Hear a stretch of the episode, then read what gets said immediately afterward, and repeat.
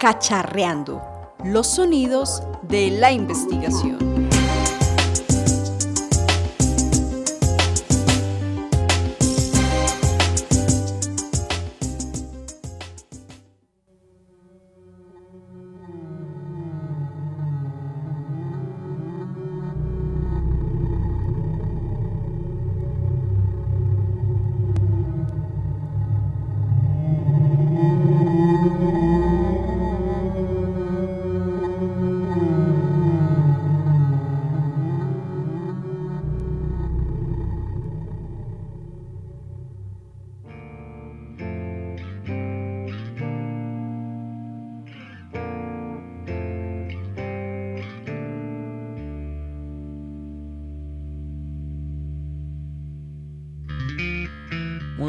Tardes a todos. Estamos hoy, martes 29 de agosto del 2023, en Cacharreando, los sonidos de la investigación, el programa de investigación de la Facultad de Ingeniería. Hoy iniciamos con la presentación de el ingeniero Raúl Bareño por parte de la Facultad de Ingeniería, pero antes quiero saludar a la mesa que me acompaña hoy, profe Joanny que buenas tardes. Hola, profe Neider, buenas tardes. Profe Luisa. Hola, ¿qué tal, Ney? ¿Cuál es tu risa, Luisa? ¿Qué, ¿qué nos, has Nos sacó así, como, este es el programa Cacharreando de Ingeniería. De Ingeniería. de, la Fundación Claudia, ¿cómo estás aparte de hacerme bullying el día de hoy? Yo me de Ingeniería Social, quise decir. Yo me sentí, no sé, rara y yo, ¿cómo así de ingeniería en qué momento? Pero no te sientas tan rara que el invitado es lo traje, ah, lo trajimos a petición, tuya. Hoy contamos con el ingeniero Raúl Baneño, investigador de la Facultad de, Ingeniería. Ingeniero Raúl, buenas tardes. Cordial saludo para todos, bueno, para todo el equipo, la mesa de trabajo. Realmente es grato compartir con ustedes ciencia y conocimiento y que hagamos algo diferente, saliendo un poco del contexto. Un abrazo a todos. Pero con Claudia hacen cosas muy diferentes. Sí, así es. Sí. Bueno, la idea, no sé, Luisa, continuamos o vamos con la primera sesión.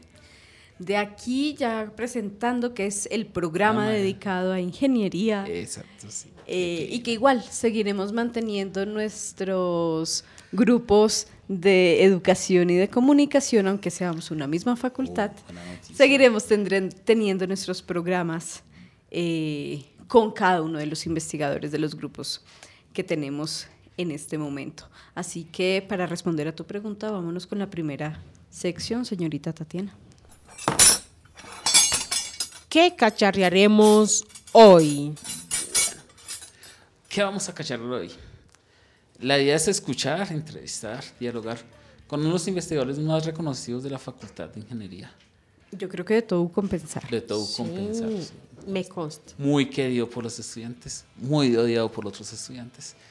Eh, un buen investigador, un hombre santanderiano que ha hecho de su investigación más que algo plano, algo lúdico. Ingeniero Raúl, cómo comenzó usted en este proceso de la investigación. Bien, eh, creo que todos llevamos ese espíritu en la sangre, creo que todas las, las líneas aquí toda la mesa de trabajo es, es a veces querer a veces investigar y, generar nuevo conocimiento es quitarse un poco de tiempo de su propio yo y, ver cómo, cómo, la investigación trasciende y uno termina uno queriendo lo que hace. Y creo que aún esta nueva generación y los nuevos jóvenes a veces no, no, quieren ser un poco en, su yo y, tratar de investigar para, para el conocimiento, para la ciencia. Creo que que esa es una primera reflexión con la cual yo, eh, después de un tiempo, encontré, encontré eso. Oiga, yo soy bueno para esto, pero ¿por qué? Porque tengo una disciplina para hacer lo que uno quiere. Yo creo que ese es el éxito de todo. En la disciplina uno empieza a conocer lo que uno quiere. Espéreme un segundito, profe Raúl, porque usted dijo, eh, perdón, Neider lo ha presentado como profesor santanderiano.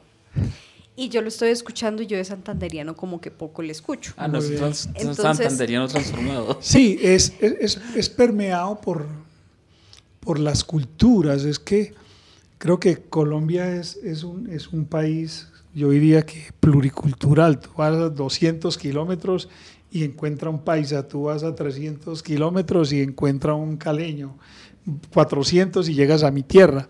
Entonces, eso es lo rico de, de, mi experiencia, es que me he formado en otras culturas, me he formado en otras culturas y termina uno permeando las de todas. Por eso el acento parece todo menos de Santander. Parece Sí. paisa, parece paisa. Y es que justamente eh, muy desde nuestro último programa lo que hemos ido también es recorriendo las, eh, los recorridos, los caminos, las trayectorias de cuando uno es investigador, porque como usted lo ha dicho, es tomar tiempo de uno y de disciplina. ¿Qué eh, recuerda usted que fue el primer momento que usted dijo que quería ser investigador y sabía que tenía estas habilidades de ser autónomo, disciplinado, organizado, para decir, yo quiero tomar el tiempo que tengo para esto? Creo que todo va en la medida en que uno se va formando. Soy un convencido de eso. Si tú terminas tu pregrado y quieres más, es porque hay algo ahí diferente. Si tú haces una especialización y quieres más, es porque ves algo diferente. Y cuando uno llega ya a un nivel de maestría o un nivel de doctorado, que ya uno netamente la investigación científica tiene que estar ahí a su lado, a la izquierda y a la derecha en todo momento. Entonces ahí es donde uno muchas veces se encuentra. Y empieza uno, ¿y cómo se encuentra cuando tú empiezas a generar una publicación o algo? Empieza uno a, a ver es, que eres bueno para lo que haces. ¿Cuál fue esa primera publicación, profe Raúl? Mi primer publicación fue en el SENA. En el SENA, hace alrededor de unos 10 años. Eh, hablábamos ya, hablábamos de Internet de las Cosas en ese entonces y de ciberseguridad. Que son los temas justamente que nos traen hoy. Sí, señor, así es. Desde la Facultad de Ingeniería nos hemos volcado hacia allá, hacia el Internet de las Cosas, la ciberseguridad, las industrias 4.0. Súbale ahí a la vocecita porque Sí. usted se me fue por allá y está tímido y los Pero oyentes el quieren regaño era de. Tatiana, no de Luisa. Eh, nos vamos hacia las industrias 4.0, hacia las industrias 5.0. Hacia allá nos estamos volcando, hacia allá son nuestros temas de investigación. Ingeniero Raúl, cuéntenos de su experiencia con esa parte de la investigación formativa con los estudiantes. ¿Qué estoy haciendo ahorita? Quiero contarles qué estoy haciendo ahorita. Ahorita estamos generando mucha realidad virtual, mucha realidad mixta, mucha realidad aumentada, porque estamos encontrando que el sector empresarial está queriendo subirse a algo que ustedes y yo conocemos como los famosos avatar. Y, y el futuro de la educación, el futuro del sector empresarial va a cambiar de una manera vertiginosa usted, yo, todos los colegas que somos investigadores y que somos académicos, tenemos que comprender que tenemos que formar para estudiantes ya no de hoy, sino del mañana. Entonces tenemos que prepararlos para ellos que comprendan qué realidad virtual, qué realidad mixta, qué videojuegos, qué es la inteligencia artificial, qué blockchain, cómo, cómo yo hago analítica de los datos con el sector salud, cómo yo hago eh, una predicción de tendencias con cualquiera de los contextos. Entonces yo creo que, que es ahí donde los, nuestros jóvenes, los semilleros de investigación, nuestros estudiantes de pregrado deben llegar. Deben llegar a articularse a las nuevas realidades de la industria y salirnos un poco de lo académico. Creo que eso es una, una primera reflexión que yo daría aquí. Salgámonos un poco de, lo académico y vamos a buscar realmente problemas del sector, de la industria, no tan académicos. Y eso es lo que tengo y eso es lo que hago. Eh, esta mañana, por ejemplo, recibí a una compañía que es filial para Ecopetrol y lo que quieren llevar es toda su producción petrolera, simularla en un entorno de realidad virtual, por el riesgo de alto impacto que está generando ese tipo de, de plantas o de extracción de petróleo, el riesgo tan importante. Entonces, ¿qué, ¿qué, qué, van a hacer ahora? Generar proyectos para entrenar en realidad virtual y minimizar el riesgo. O sea, es una apuesta de transformación digital para la extracción del petróleo. Profe, y usted nos ha hablado un poco de su trayectoria de hace 10 años, su primer libro de ciberseguridad, que es el tema que le llama la atención junto a realidad virtual, mixta y aumentada. ¿Cuál es su profesión? ¿Cómo es su camino académico? Muy bien, mi camino es triste. Sí, ya triste. Generalmente, cuando uno viene de extracción humilde, realmente le ha tocado remar más de lo normal con, con aquellos que han sido bendecidos, que han tenido papá, que han tenido mamá, que han tenido hermanos. Pues yo me formé en lo público, soy ingeniero de sistemas. eh, gracias a Dios eh, encontré 14 años en la policía y ahí encontré lo que soy, lo que soy. Toda mi formación fue heredada de- la Policía Nacional en, los campos de la ciberseguridad, de la inteligencia. Entonces ahí adquirí mucha de, mi disciplina, la adquirí ahí. Pero por supuesto ha sido un camino complejo, ha sido un camino difícil. Realmente me, me ha tocado formarme solo y no me da pena ni tristeza decirlo, pero eso me ha hecho ser más fuerte. Parte de lo que soy es, y es la recomendación que le daríamos a los muchachos de hoy, ¿no? Creo que a veces, eh, pronto esta generación no está preparada para la adversidad y nosotros debemos que se- transformar esa vida y comprender que a partir de la, de la adversidad yo me, me hago más fuerte. Y creo que esas son las lecciones de vida que podíamos transmitirles a esta nueva generación. Gracias, Inge. Claudita, te noto callada. Estoy invitado. Pero ahí es que Claudia, el, que profe Claudia le da es- nervios, o sea, no Sí, me sí, la sí. cose a Claudia. No, no, Raúl la puso nerviosa hoy. Por supuesto, o sea, ella eh, adora al profe Raúl, entonces le va a dar un poquito de nervios más hablar, por eso hoy la noto un poco más tímida.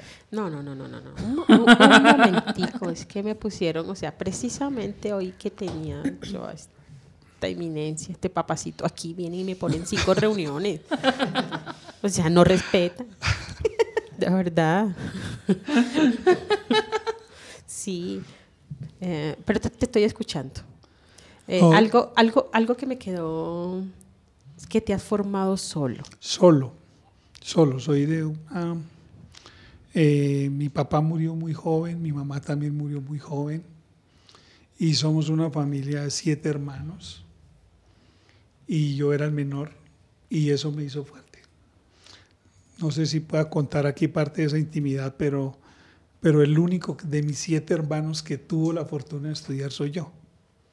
Y creo que eso es eso es como el reflejo de querer, de ser un campesino, de estudiar en un colegio, de ir a estudiar en un burrito, de, de salir de clases e ir a bañarte en un río. Entonces, ese tipo de experiencias aquí para todos en la mesa de trabajo son las que debemos contarle a la nueva generación. Creo que, que uno a veces de la adversidad encuentra mejores oportunidades. Y yo soy un convencido de eso. Y eso le transmito, por ejemplo, a mis semilleristas y a mis muchachos que son pasantes y están conmigo en la investigación, que ellos quieren hacer todo ya y hacerlo lo más fácil posible. Y ustedes y yo, que somos investigadores puros, ustedes y yo sabemos que lo fácil no se publica nunca. Y que es a partir de que yo envío mi ponencia o envío mi publicación y me la rechazan en una parte y la mejor y la envío a otro. Cuando nos dan, llamémoslo así literalmente, no sé si lo puedo decir, cuando nos dan garrote en todas partes, mejoro lo que yo, lo que yo propongo. Y creo que es ahí lo que debemos tratar de transmitir, que sí, es, hay un momento adverso en una publicación, pero significa que me están dando reflexiones para mejorar, para irme a, otra, a otro tipo de evento donde lo pueda hacer. Y de ahí, profe, seguramente va a tener la posibilidad de compartirnos más esa experiencia de vida, porque usted no ha pasado por Memorias de Rocola. Entonces, lo, voy a invitar de una vez. acá en No, no, no, mío, no, no, no, yo soy el Rocola. que llevo los clientes, con eso, co- con eso cobro el dividendo. o sea. O sea, no, tengo que acabó el Pero de decirlo, hecho, negocio. te tengo lo que tiras decirlo. porque no hay dividendo. Raulito, es que hay un programa que lo dirige aquí Luisa Sánchez eh, que se llama Memorias de Rocora. ¿Listo? Se llamaba, Se- murió. Se llama, Se se, llama, llama, se se llama. llama. Yo dije bien. ¿no? Eh, la intención de ese programa es contar nuestra vida profesional y banda personal sonora. a través de, de música sonora. Entonces, mi programa fue un éxito y de aquí en adelante siempre traigo clientes. Él a, es- a Luisa, me men- falta solo traer dos clientes. No, A mentira, Los Jaime. mentira. A Jaime. Yo- Los voy a jefes decir la verdad. blancas de la facultad. Yo voy a decir la verdad de esta investigación. Él es el que hace todo el trabajo de mercadeo. él es el, Está él- bien, el posicionamiento de marca es Sí, la él, es el encargado para que el programa de, de- de Rocolas sea un éxito. Y, y Sí. por eso me voy a permitir invitarlo en vivo ahora mismo al profe Raúl para, para asistir a ese programa. Pero justamente de, esta, de este recorrido de la vida que nos está contando el profe Raúl, ser investigador también es una apuesta muy arriesgada. Y cuéntenos un poco cómo usted eh, llegó a Ucompensar y cómo sembró el semillero que tiene hoy y cómo se llama. Muy bien. eh, llego a compensar por, por un avatar del destino.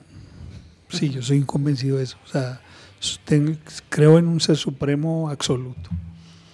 Eh, llega la pandemia, nos aíslan, 15 de marzo, ¿se acuerdan? Nos aislaron a todos, todos para la casa. Eh, yo estaba eh, dando una, una asesoría científico-tecnológica para una compañía filial con el SENA. Pero cuando nos mandan para la casa, todos quedamos ahí. Algo pasó aquí en Compensar, por fortuna, por bien. Me llaman a mí ocho días después y llegué aquí por cosas del destino. Pero la persona que me trae aquí era una persona con la cual asesorábamos proyectos en, en, en mis ciencias. Entonces él me trae a mí acá y yo hablo con Gareth y le cuento lo que yo hacía con a Gareth. Pero tú ya, ya las conocí de Gara, ¿no? Sí, ya, yo ya era conocido porque ella era paisana mía y ya habíamos tenido aquí un breve acercamiento porque lo que Gareth siempre ha pretendido buscar es tratar de ganar convocatorias en MinCiencias o Colciencias o Ministerio de Salud. Hay que tratar de captar recursos. Y llegué aquí por esos destinos cruzados, llamémoslo así, y encontré aquí algo que no encuentro en ninguna parte. Creo que esta universidad tiene un factor diferenciador y es que los proyectos se articulan con el sector empresarial. Las universidades en Colombia muy pocas veces tienen eso como modelo de negocio. La universidad está, es la columna vertebral de compensar, tratar de articularnos con el sector empresarial. Y llego de esa manera y, encuentro cuando, cuando me dicen que cada vez que escriba me pagan, cada vez que publique me pagan, cada vez que vaya a algún evento me pagan, entonces yo digo, pues esta es mi casa. esta es mi casa, Neider, se lo juro. Y creo que hay algo también que lo puedo decir de manera pública, creo que hay un, no hay aquí hay algo diferente que no hay no hay jefes. Aquí lo que hay es líderes. Y creo que eso es e- eso me ha hecho permanecer ya casi cuatro años porque realmente me acompañan realmente me dan el tiempo para hacer lo que yo quiero ahora ahora acompaño a Neider en todos los procesos investigativos y él es un él es, para mí es un joven en formación todavía, él es un joven en formación y, y la meta tanto de él se volvió casi que mía, tratar de tener convocatorias, mis ciencias que podamos captar recursos de cualquiera que sea. Y esa es la apuesta, esa es la apuesta aquí a toda la mesa y al equipo de trabajo, tratar de que, de que encontremos en esa en, en diversidad de saberes de cada uno de nosotros que nos, que nos articulemos desde su disciplina, de cualquiera de las disciplinas aquí de la mesa de trabajo y generemos proyectos de impacto para ganar. Eso está muy interesante porque justamente hace poco que teníamos la reunión con Gareth, creo que Giovanni la tuvo el viernes y yo la tuve hoy, con los proyectos de la convocatoria, siempre los de ciencias sociales nos dicen dónde está la empresa, dónde está el sector externo. Entonces, con Raúl también puede haber Creo una que yo les puedo ayudar en eso.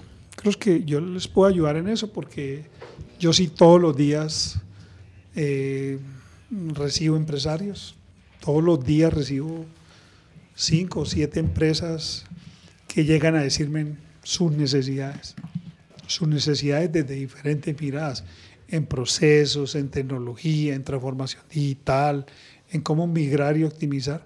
Y yo, yo tengo esa, ese acercamiento que para mí es fácil.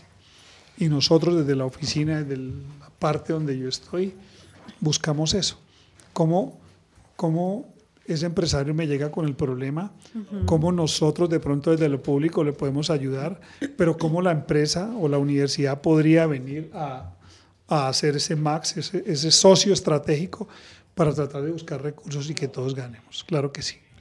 De esa conversación con Raúl, ¿cómo se llama su semillero? ¿Y cuántos estudiantes están ahí? Eh, ¿Cómo, ¿Cómo, los convoca? Porque Claudia siempre nos dice que en los de ciencias sociales tenemos muchísimos eh, y que convocar siempre a los estudiantes es difícil. ¿Cómo se llama? Nosotros en Bochica Sistemas es dinámico, porque como la política cambió un poco, entonces se ha cementado un poco eso. Era una opción, llamémoslo así, relativamente fácil para obtener la graduación. Ahora como se ajustó un poco el protocolo, se ajustó un poco, entonces hemos ido llamémoslo así, no perdiendo, sino depurando y recibiendo calidad más que cantidad. Y creo que ese es el factor diferenciador ahora. Ahora tenemos unos muchachos realmente comprometidos. Ahorita tengo unos muchachos que se me van para internacionalización, se me van de viaje para México y uno de ellos está en ese contexto. Eh, tengo una señorita que de un proyecto que se llama Colombianitos, proyecto patrocinado por, por los gringos puros y es una niña que me está ayudando a mí en mi siguiente publicación de libro. Y todo eso son niños de semilleros. O sea, yo procuro llevar el semillerista a otro nivel y lo vinculo. Lo vinculo pensando en que, en que mañana puede ser mi pasante, en que mañana puede ser un joven investigador en una convocatoria de MinCiencias o de MinTIC. Entonces yo, yo busco que se vuelva como un gana-gana. No tengo muchos, tengo poquitos, pero ahora es, son más de calidad. De ese trabajo con el semillero, cuéntenos Bochica, ¿hace cuánto lleva? ¿Qué proyectos ha realizado? Y en este momento, concentrarnos, eh, después de, su respuesta, concentrarnos en la publicación de ciberseguridad. Muy bien. Eh, Bochica lleva más años que yo aquí. Sí, sí, sí ¿Cómo más nace que todos. Y de dónde se nombre Bochica? Eh, Claudita, estamos en un proceso de reestructuración. Espero por ahí en un mes, en un programa aquí, darle los, los nombres de los nuevos semilleros. Eh, no sabemos por qué se llamaba Bochica. No sabes. Sí, Simplemente nosotros llegamos me, y Me parece que ese de Bochica era porque así se llamaban. Las sedes. ah, la sede iba, relacion, iba relacionada a las sedes de, de un, Unipanamericano. Y porque nosotros estábamos ubicados en, en, Bochica, en la sede de Bochica. Okay. Ah, y seguimos, todo tiene sentido. Ese es el componente, componente georreferencial. Ok, muy bien. Muy bien, y, y así, eh, ¿cuáles son las líneas ahorita? Ahorita, ¿qué le estoy apuntando? Le estoy, le estoy apuntando a ciberseguridad pura y a infraestructura pura, porque ahorita hay una transición de un protocolo que tal vez ustedes se acordarán para que ustedes y yo nos podamos conectar. Yo necesito una IP, tu teléfono móvil necesita una IP, pero ya está en una, en una IP obsoleta tenemos que irnos a una, a una nueva IP. Y parte de mi siguiente libro es esa transición a IP versión 6. ¿Ok? Pero no solamente de la infraestructura, vamos a mirar cómo está la ciberseguridad en ese mismo contexto. Literalmente, esas son las líneas por las cuales van los semilleros que estamos articulando hacia esto. Y lo que dice Neider. Neider dice algo que es importante. En la nueva dinámica de las organizaciones, por supuesto, la misma dinámica pasa en el programa de ingeniería y nosotros estamos actualizando nuestro plan estratégico para la siguiente vigencia, los próximos dos años, y estamos articulando eso. Vamos a tener tal vez una renovación de una reingeniería de unos 180 grados, ¿verdad? Sí, sí, sí. La idea es que la Facultad de Ingeniería se va a ir posicionando como una facultad TIC porque nuestras carreras todas son TIC y va- están teniendo una visión muy empresarial. Vamos tendiendo hacia las industrias 4.0, a 5.0, perdón. Ya cinco. 5.0, que parece un poco chistoso, pero es un retorno a la humanidad. O sea, si ustedes se dan cuenta, la humanidad gira y gira y vamos en el ciclo donde volvemos a rescatar el factor humano, que quizás la industria 4.0 no lo borró, pero por las malas interpretaciones lo delegó. Entonces, industrias 4.0, todo el mundo piensa automatización, robótica, robots, machine learning, y pareciera que el ser humano no, es, no, no está ahí. La industria 4.0 nos hace un llamado a decir, oiga, el recurso humano está ahí y está presente, solo que nos tenemos que adaptar. que nos- que No, nos y, y- adaptar. y mira, mira los temas de las industrias 5.0. Fabricación autónoma. Enfoque de experiencias del cliente. Hiperpersonalización. Cadena de suministro receptiva. Producto interactivo. Lo que les decía hace un rato de todo lo que se va a volver realidad virtual, realidad mixta, realidad aumentada. Y todo va a estar centrado en el ser humano. O sea, es decir, que tenemos que desarrollar todo basado en las personas. Miren este ítem, me parece que es el más importante de las nuevas industrias 5.0, la resiliencia. Creo que ahí es, es ese factor que queremos vender desde los semilleros, por supuesto. La sostenibilidad, el valor social, los robots colaborativos y las artesanías. Entonces tenemos que volver a nuestros antepasados. Ese va a ser el futuro. Querámoslo o no, esas son las nuevas tendencias de las industrias 5.0. Mira, yo tengo mm, como dos preguntas que me, me han quedado sonando ahí. No sé si me estoy equivocando con esta reunión o, o- o dónde estoy. Pero hablaste de colombianitos. Colombianitos. ese es- Colombianitos. Muy bien. Sí. Ese es un proyecto. ¿Cómo, cómo nace colombianitos No. y cómo conquistan Yo te esos- cuento la historia hasta donde, Sí. cono- hasta donde lo conozco, porque no, no la conocemos. Creo que Raúl ya, ya están los chicos. En alguna época llegaron unos chicos financiados por la Fundación Coholders eh, de estratos eh, vulnerables, personas que no tenían para la educación y la Fundación Coholders en su momento los financió. ¿Listo? Comenzaron, no alrededor de 10 chicos. De esos che- 10 chicos nos quedan 3 y de esos 3 tenemos un, un genio que yo creo que deberíamos invitarla aquí, que es Sally Magali. Sally Magali, allá los jefes se van. Eh, Sally Magali, que es un genio, y es ese fruto de, de la exigencia que, como lo decía Raúl, muchas personas tienen, el no poder estudiar, de querer estudiar, y encontraron esa financiación, esa fundación que les financió su, su, su proceso, y la, han- la han aprovechado. En este caso, No, y, Sally y- Magali y- y esa señorita es brillante. es brillante. Es una niña ¿Se brillante. llama brillante? O, No, o se es llama? Sari Magali. Ah, ok, se llama ok. Sally Magali Sí. y es brillante, o sea, es que me, Es de pronto me realmente- Mira, hay una confundí un poco. experiencia bastante interesante con una compañía, que no voy a decir el nombre, donde por alguna razón ya no recibía pasantes de, de compensar o de Unipanamericana en ese momento. Sally Magali fue como el último recurso y abrió puertas. Trabajó, la contrataron directamente con ellos. De ahí migró y hoy en día no sé, está Hoy, con traba- Oracle. hoy trabaja para una compañía multinacional, ¿no? y también trabajó con Oracle y, o sea, Trabaja en, para Oracle. Una compañía multinacional, le pagan en dólares y es, Desde acá de Colombia. y es mi pasante. Qué dicha. Ah, mi amigo trabaja desde México. Y es mi pasante, real. Es más, con ella voy a estar, eh, ella está en, en proceso de, de la visa americana, porque parte de los que la patrocinan en América la queremos llevar a un evento de- como ponente y que ella cuente su caso de éxito. No, maravilloso. Mm, muy chévere. Estamos a cinco minutitos de irnos a Cacharros de Otro Mundo, que es justamente, profe, le cuento, el espacio donde cada uno de acá, si no ha hablado, le toca hablar, porque tiene que preguntar desde su disciplina sea, y su campo de conocimiento. balde de agua fría para su compañero de mesa, Y para mí, que no ha hablado tanto, Pero ya ni no ha hablado hoy. es que Giovanni también está tímido hoy. ¿Ven? es por el sol. Ah, ok. Giovanni, te tengo varios proyectos.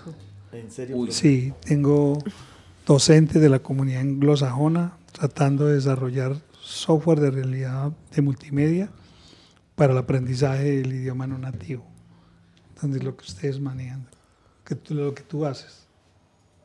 Ah, vale, Yo intenté asustarme Sí, cuando dijo es. comunidad. Tintico, tintico, por favor. Tenemos Yo dije, tengo, tengo gente de la comunidad. Yo dije, ¿de, de cuál será?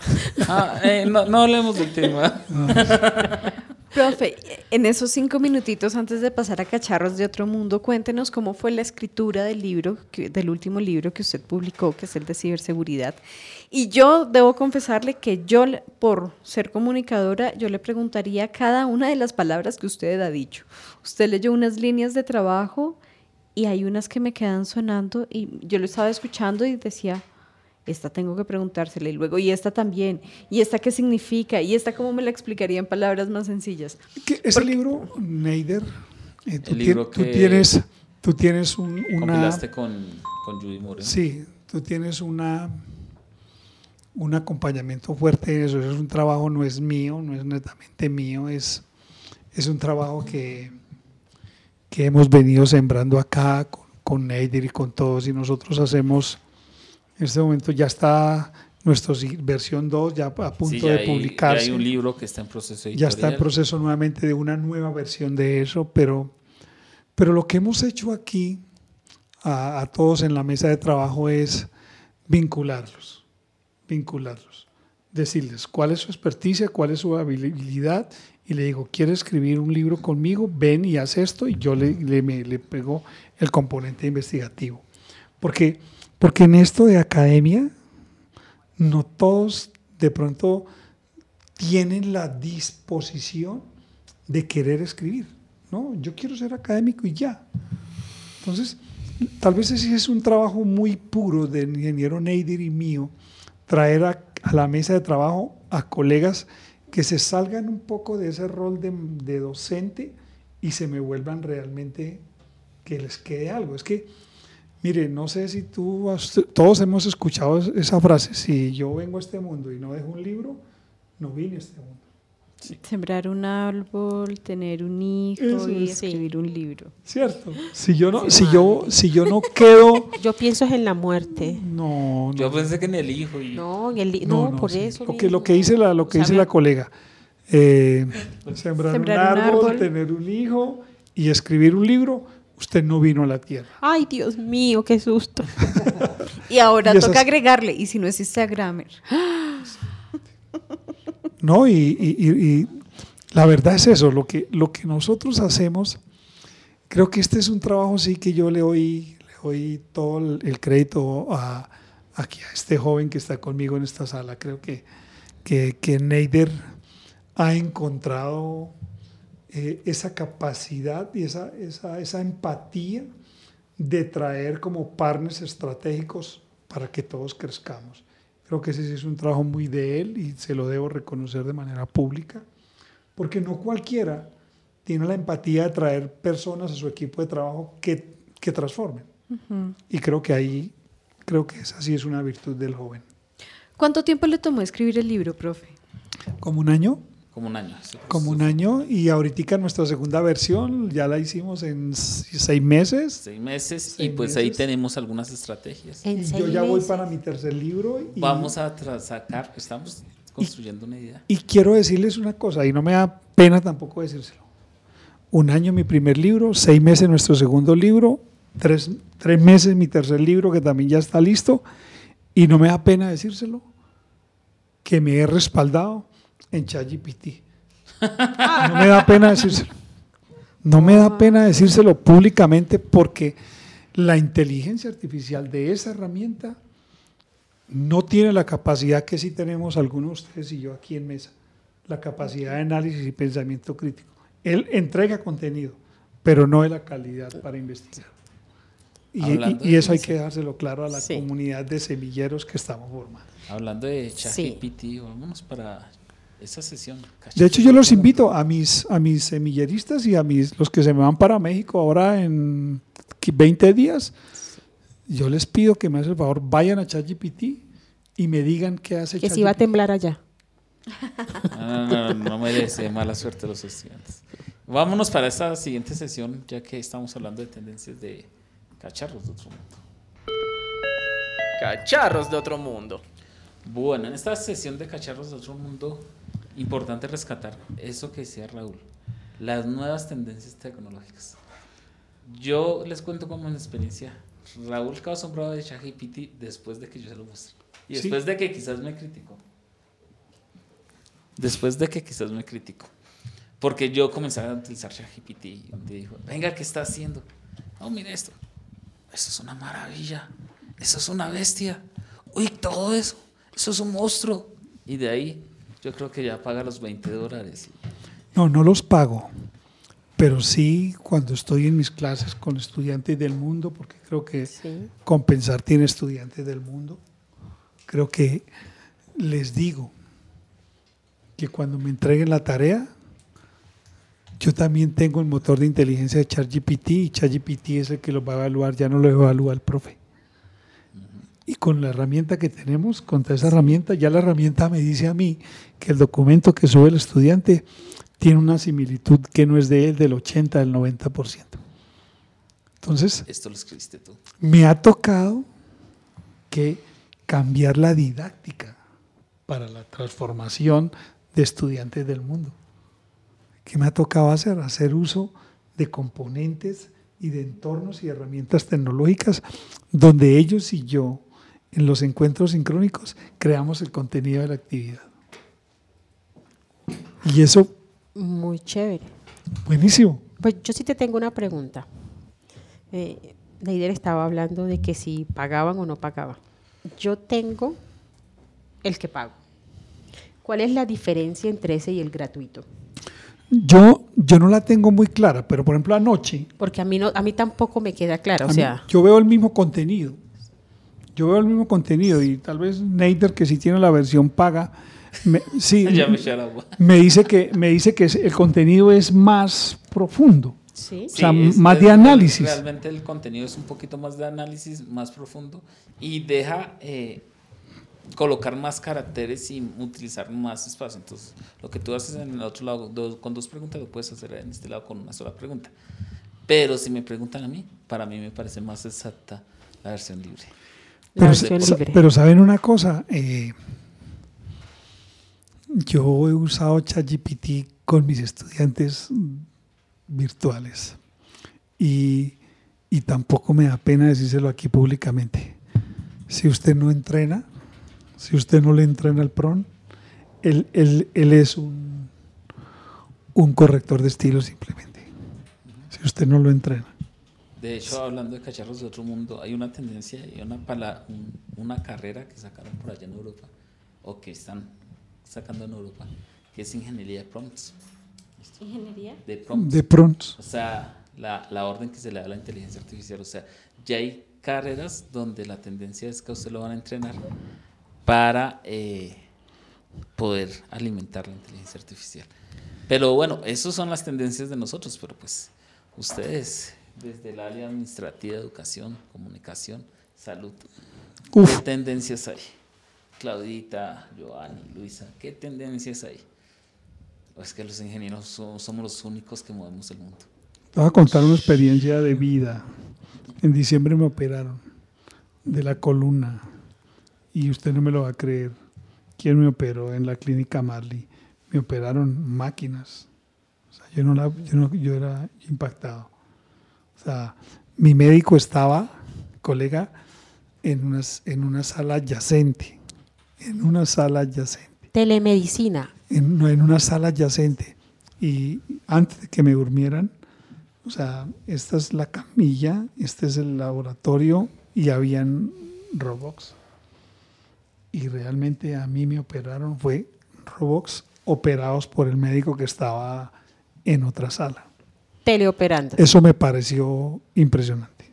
Yo te hago una pregunta. Mira que yo tengo una investigación sobre eso y siempre he enfatizado mucho en la autorización de eso. Porque eso se llama teleoperación. Tú, además del consentimiento informado que firmaste para la cirugía, firmaste un documento alterno para hacer ese tipo de procedimiento.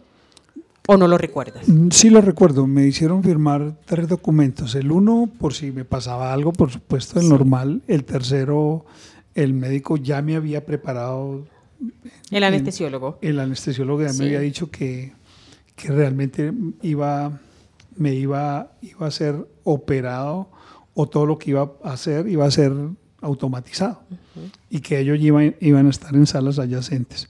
Pero que yo recuerdo haber firmado un documento específicamente para esa transformación de una cirugía, no la recuerdo literalmente. No la recuerdo.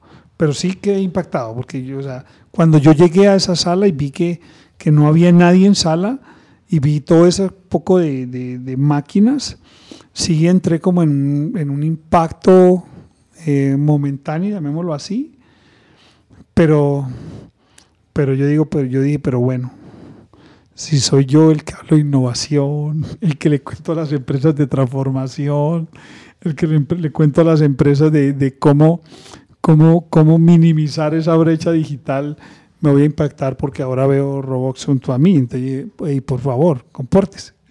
Sí, literalmente.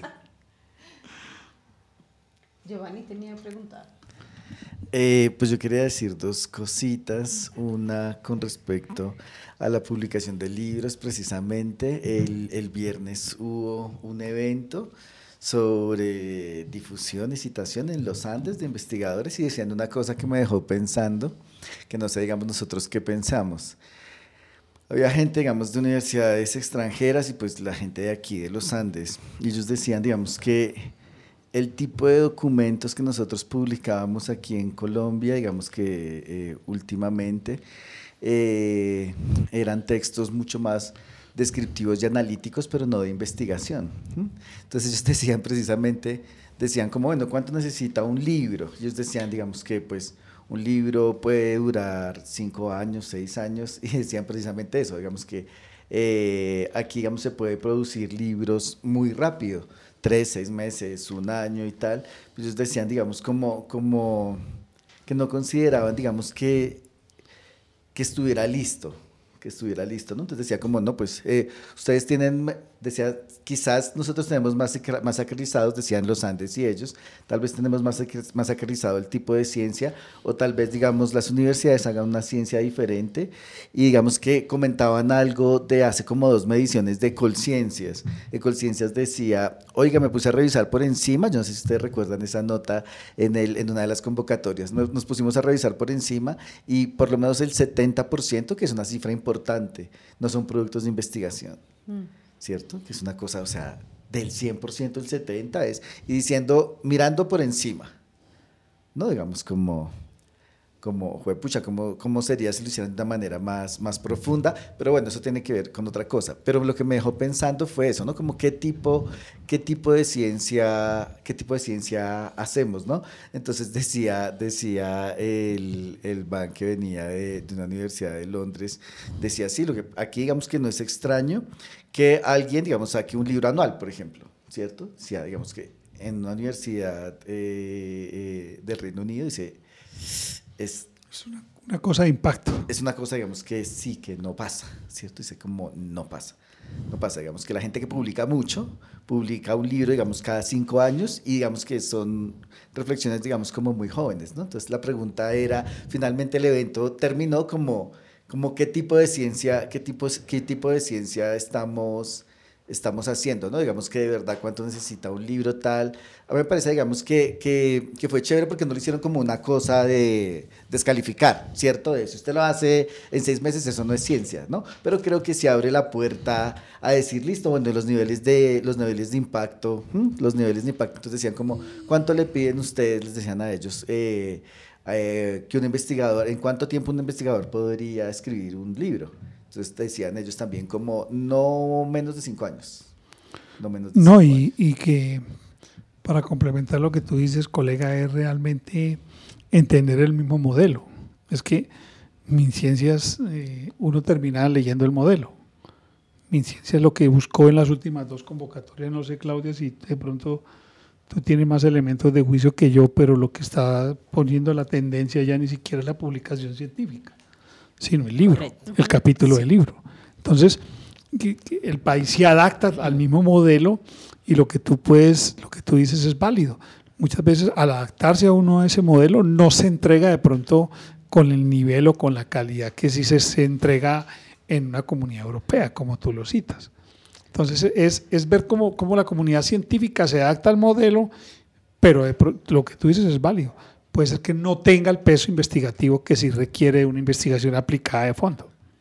Sí, hay, hay un giro, digamos, en el modelo de medición Es. de que al principio, digamos que fue, fue eso, ¿no? Eh, se enfocó en la producción, ¿no? Mm. Lo importante era que se, que, se, que, que se, que se- existiera producción de libros en los grupos de investigación y ahora, digamos que eh, es un asunto más de impacto con la citación, ¿cierto? Total. Entonces la discusión era precisamente era, era eso, ¿no? Digamos, decían como, creo que es el modelo el que también genera como estos ritmos. Decía, digamos que en los últimos seis años, digamos que se ha producido una cantidad de libros de investigación, ¿cierto? Y decían en los Andes, nosotros creemos que antes se hacía menos investigación, pero mejor. Hoy tenemos una cantidad de libros y El modelo. publicaciones. El modelo, colega. provoca, provoca No, eso, y ¿no? nosotros queremos aquí, esa es la apuesta que tenemos con Neider y con todos los que nos gusta un poco algo de esto. Lo que queremos es ahora cambiar un poco, que, que el libro no se quede en los anaqueles de una biblioteca, sino que li- los libros no los indexen, porque si no nos los indexan, ¿cómo nos citan? Y para que, se, y pa' que el colega, lo que tú dices, para que a mí me cite la comunidad europea, hermano, tiene que estar indexado. Porque ¿qué hago yo con un libro aquí muy bonito tomándome la foto, colega? Pero ¿qué? Si no me citan, no hice nada.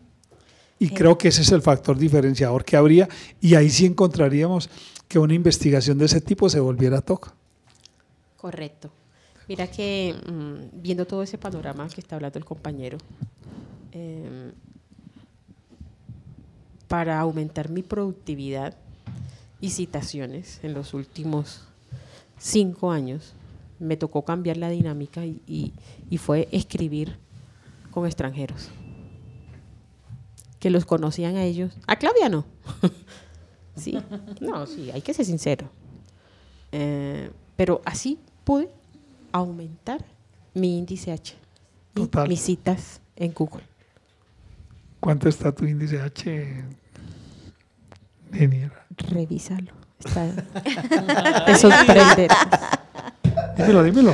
Eh, el que publico está en 6. Qué bien, muy bien.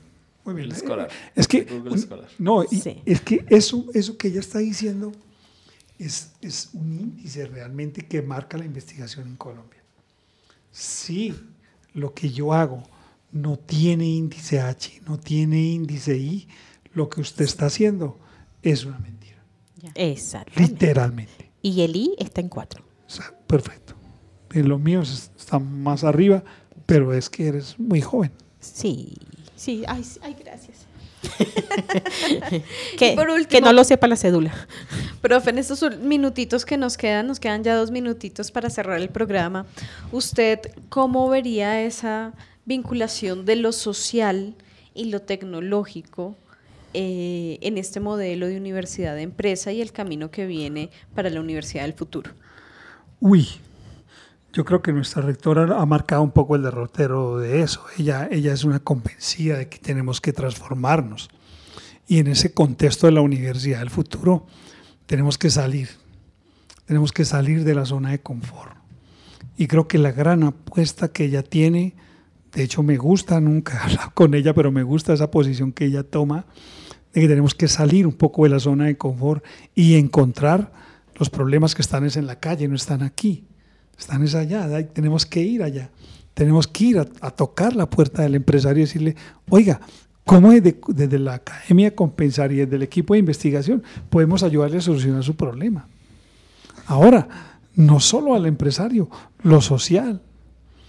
Lo social tiene que romper los, los- el futuro. Creo que nosotros tenemos que desarrollar software para la diversidad, tenemos que desarrollar aplicaciones para, para ONGs, para comunidad vulnerable.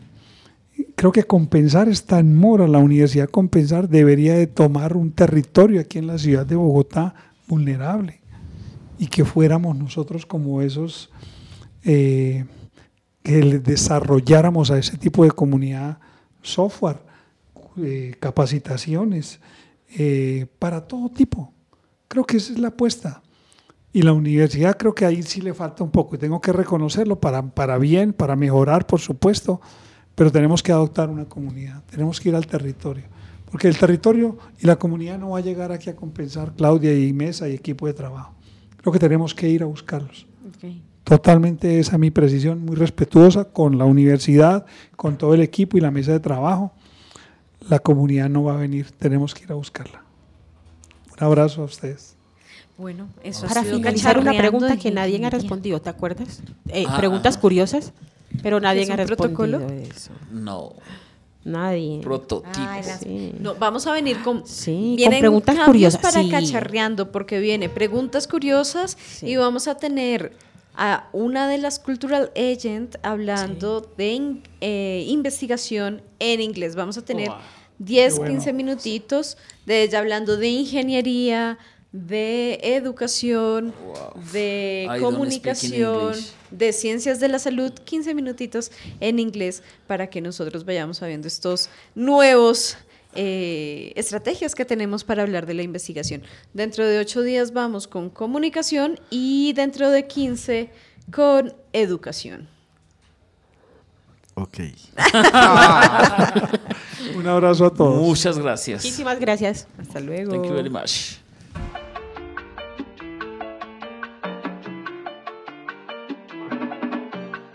Hasta aquí llegamos por hoy. Únete a cacharrear ideas el próximo martes a las 2 de la tarde. Por U Compensar Estéreo.